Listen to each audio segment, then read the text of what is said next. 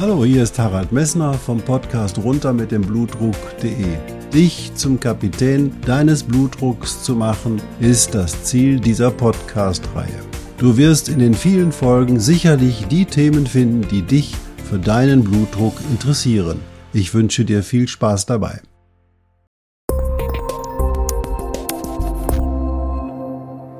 Hallo, hier spricht wieder Harald Messner vom Podcast runter mit dem Blutdruck.de. Ich freue mich, dass du eingeschaltet hast. In den letzten beiden Folgen hast du was übers Schlafen, übers Schlafapnoe-Syndrom gehört und ich habe dir gesagt, auf was du verzichten musst, wenn du kein Schlafapnoe-Syndrom haben willst, nämlich auf das Übergewicht. Aber das ist so ein Thema, da sehe ich bei vielen Menschen, die mir zuhören, immer die rote Karte, die sie dann heben. Aber du musst dabei bleiben bleiben. Es ist dein Leben, du entscheidest das und es ist deine Lebensqualität. Heute will ich dir von einer jungen Patientin erzählen, die auch eine sehr häufige Erkrankung hat, die zu einem sekundären Blutdruck führt. Ich wünsche dir viel Spaß dabei. Ja, mit Mitte 35 kam diese junge Dame in meine Praxis, die sich beklagte, dass sie schon längere Zeit einen hohen Blutdruck hatte und dass diese Blutdruckwerte vor allen Dingen diastolisch 110, 115, 120 waren. Sie fühle sich eigentlich gut. Sie hatte zwei normale Schwangerschaften, auch mit initial hohem Blutdruck, aber im Laufe der Schwangerschaft war dann der Blutdruck etwas besser, aber am Ende der Schwangerschaft war er dann wieder sehr hoch. Und beide Kinder sind normal geboren. Es gab da kein Hindernis. Es gab auch vor allen Dingen keine EPH-Gestose, du hattest das gehört, oder keine Präeklampsie so dass die Situation eigentlich unklar war. 35 Jahre und ähm, ein schwerer Bluthochdruck mit 180 zu 120 im Mittel trotz der Einnahme von Medikamenten. Sie nahm damals einen Beta-Blocker und im EKG war schon auffällig, dass die Patientin ein verdicktes Herz hatte. Warum hatte sie ein verdicktes Herz? Weil der Blutdruck sehr hoch war, war das Herz eben halt, weil es gegen einen höheren Widerstand anarbeiten musste, dicker geworden und hatte sich muskulär verdickt, so ähnlich wie wenn du ein schweres Gewicht hebst, dann bekommst du dicke Oberarme, so hatte sie eben halt ein verdicktes Herz bekommen. Das bedeutet aber, dass der Blutdruck eine bedeutsame Erkrankung für sie ist und dass möglicherweise sie niemals im Laufe des Tages einen normalen Blutdruck und schon lange nicht in der Nacht haben würde. Ich habe dann eine Langzeitblutdruckmessung durchgeführt und bei der Langzeitblutdruckmessung war ganz eindeutig zu sehen, es gibt keine Nachtabsenkung des Blutdruckes und die mittleren Blutdruckwerte waren, wie gesagt, kontinuierlich gesamt erhöht.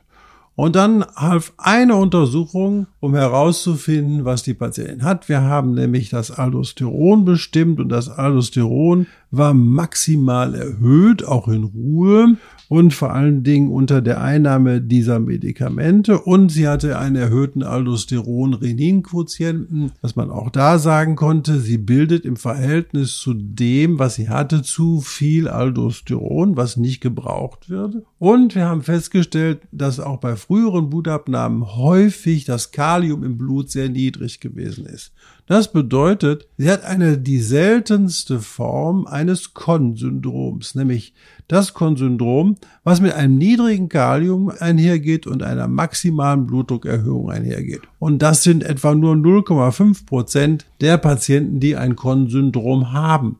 Und diese 0,5 Prozent, die das haben, die sind die Patienten, die in der Nebenniere, in einer der Nebennieren ein Adenom haben.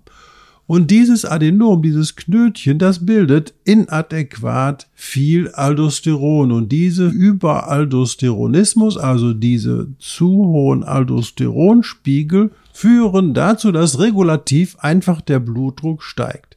Ich hatte dir erzählt vom Aldosteron. Das Aldosteron reizt den Renin-Angiotensin oder kommt aus dem Renin-Angiotensin-Aldosteron-Mechanismus und dieses Aldosteron wirkt an der Niere, indem es eben halt das Natrium rückresorbiert und dazu führt, das Kalium ausscheidet und dadurch steigt das Gesamtkörperwasservolumen, das Natrium steigt und mit exzessiv hohem Natrium, Gesamtkörpernatrium, steigt dann dramatisch auch der Blutdruck. Die Therapie der Patientin war klar, man musste diese Nebenniere mit diesem Knötchen entfernen Und wir konnten das machen. Und nach dieser Situation hat die Patientin einen deutlich besseren Blutdruck gehabt. Allerdings waren die Veränderungen schon so langjährig, dass sie ohne eine minimale Blutdrucktherapie im weiteren Verlauf auch nicht mehr auskam. Die Anpassung des Herzens haben sich Gott sei Dank nach der Entfernung dieses Knötchens zurückgebildet und das führt eben halt dazu, dass die Patientin sich heute deutlich besser fühlt und eigentlich von Seiten des Blutdrucks keine größeren Probleme mehr hat. Was sagt uns das? Diese Erkrankungsbild nennt man Kon-Syndrom. Dieses Kon-Syndrom ist eine Erkrankung, die unterschiedlich auftritt. Die seltenste Form habe ich dir gerade genannt, das sind 0,5 Prozent aller Kon-Syndrom-Patienten, die mit einem niedrigen Kalium einhergeht und einer schweren Blutdruckentgleisung einhergeht. Und dann gibt es aber noch die Patienten, die ein normales Kalium haben, aber die auch ein erhöhtes Aldosteron haben. Und das nennt man den sogenannten idiopathischen Hyperaldosteronismus. Und der ist verdammt häufig. Der wird immer häufiger, je häufiger die Ärzte daran denken.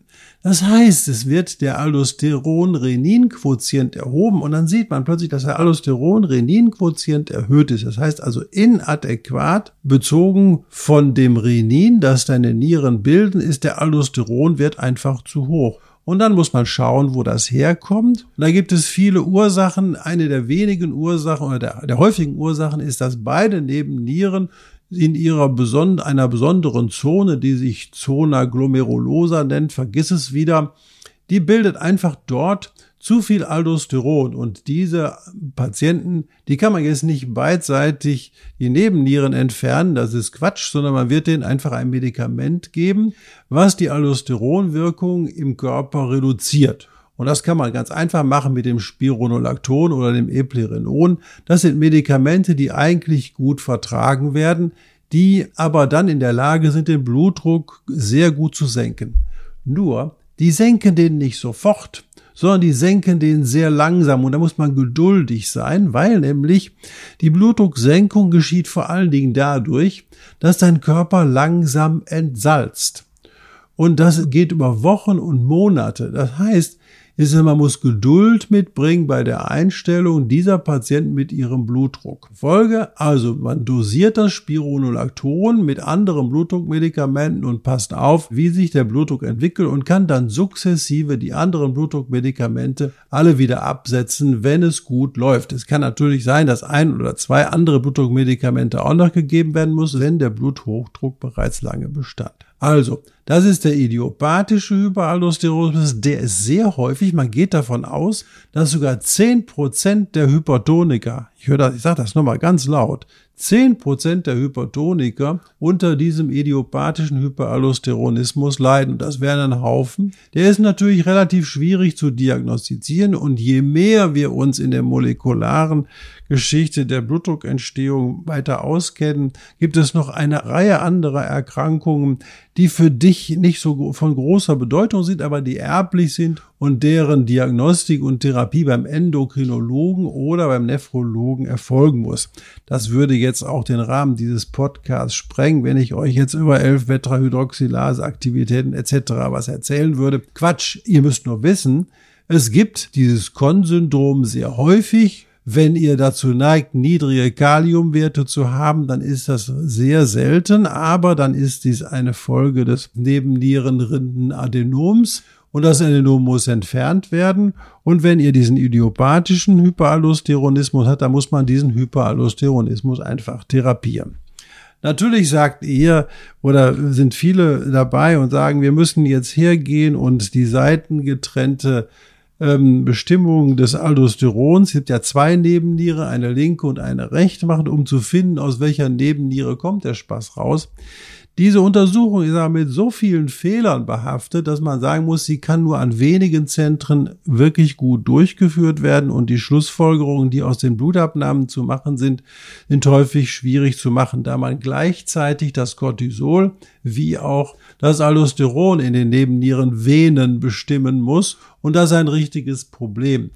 Das heißt, bevor man sich in diese Schritte mag, sollte man wirklich erst genau alle anderen Untersuchungen machen um wirklich nachzuweisen, dass es sich um einen primären Hyperallosteronismus handelt. Und das ist ganz sicher. Ein primärer Hyperallosteronismus liegt nicht vor, wenn du eine normale Nachtabsenkung des Blutdruckes hast, in der Langzeitblutdruckmessung hast. Das heißt, wenn du in der ersten Diagnostik deines Bluthochdruckes eine normale Nachtabsenkung des hohen Blutdrucks hattest, in der Langzeitblutdruckmessung kann man ein Konsyndrom eigentlich schon komplett ausschließen. Deswegen, man sollte erst die wirklich die wichtige Diagnostik machen, um herauszufinden, handelt es sich nicht um andere Störungen, bevor man sich so intensiv an die Situation heranmacht. Nur gut, da kann man sagen, wenn man so ein Nebennierenknötchen findet, kann das ja immer noch bösartig sein. Da ich ja, kann sein, aber die Wahrscheinlichkeit ist extrem gering und das kann man am besten damit verfolgen, indem man wirklich ab und zu mal eine Sonographie macht, wenn man das Nebennierenknötchen gut darstellen kann.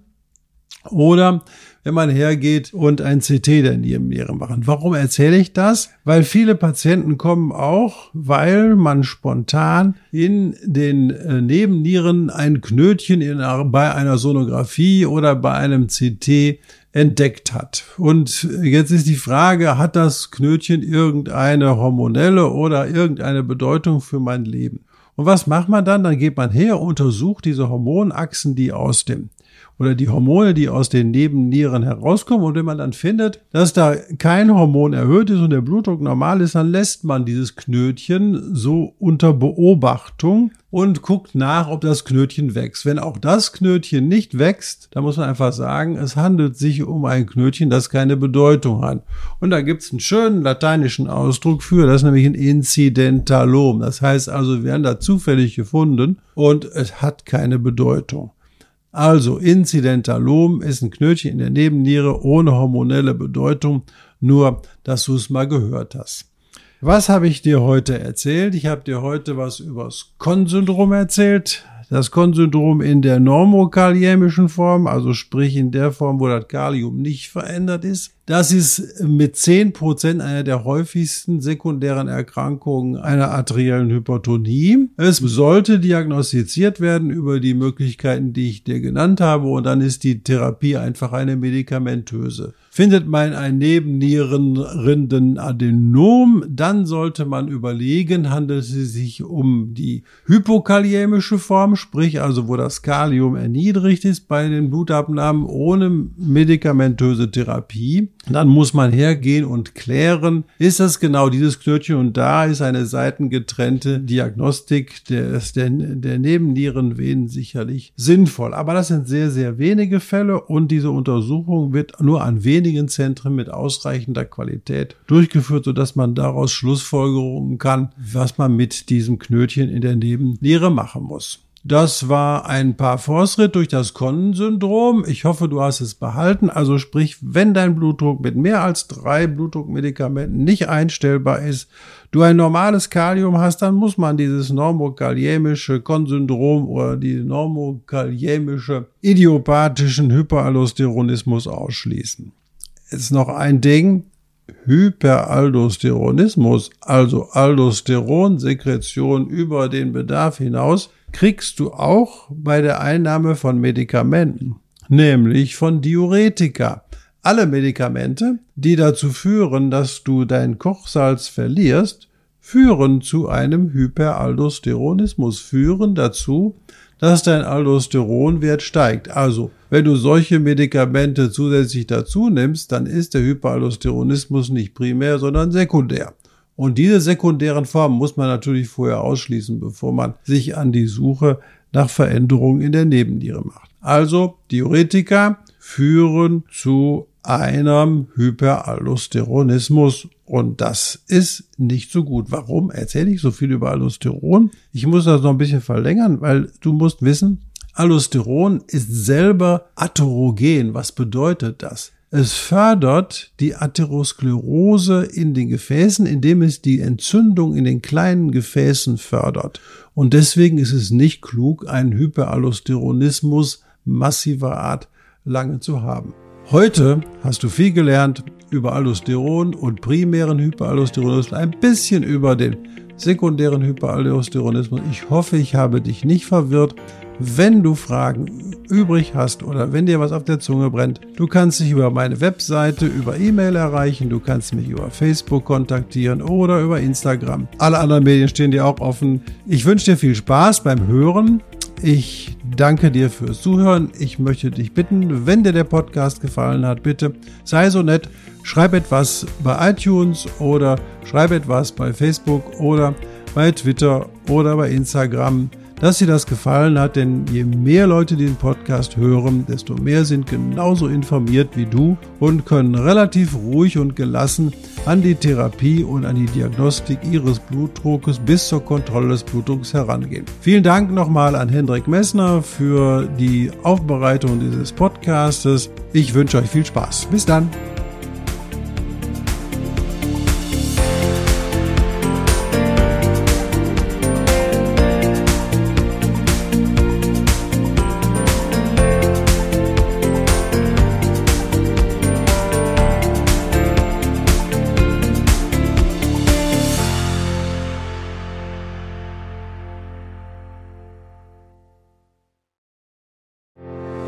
Ich hoffe, diese Podcast-Folge hat dir genauso viel Spaß gemacht wie mir. Du findest noch zahlreiche andere Themen unter dieser Podcast-Reihe, die immer in Zusammenarbeit auch mit meinem Sohn Hendrik Messner mit seiner Firma mess.de entstanden ist. Und dafür möchte ich ihm sehr danken. Bis bald.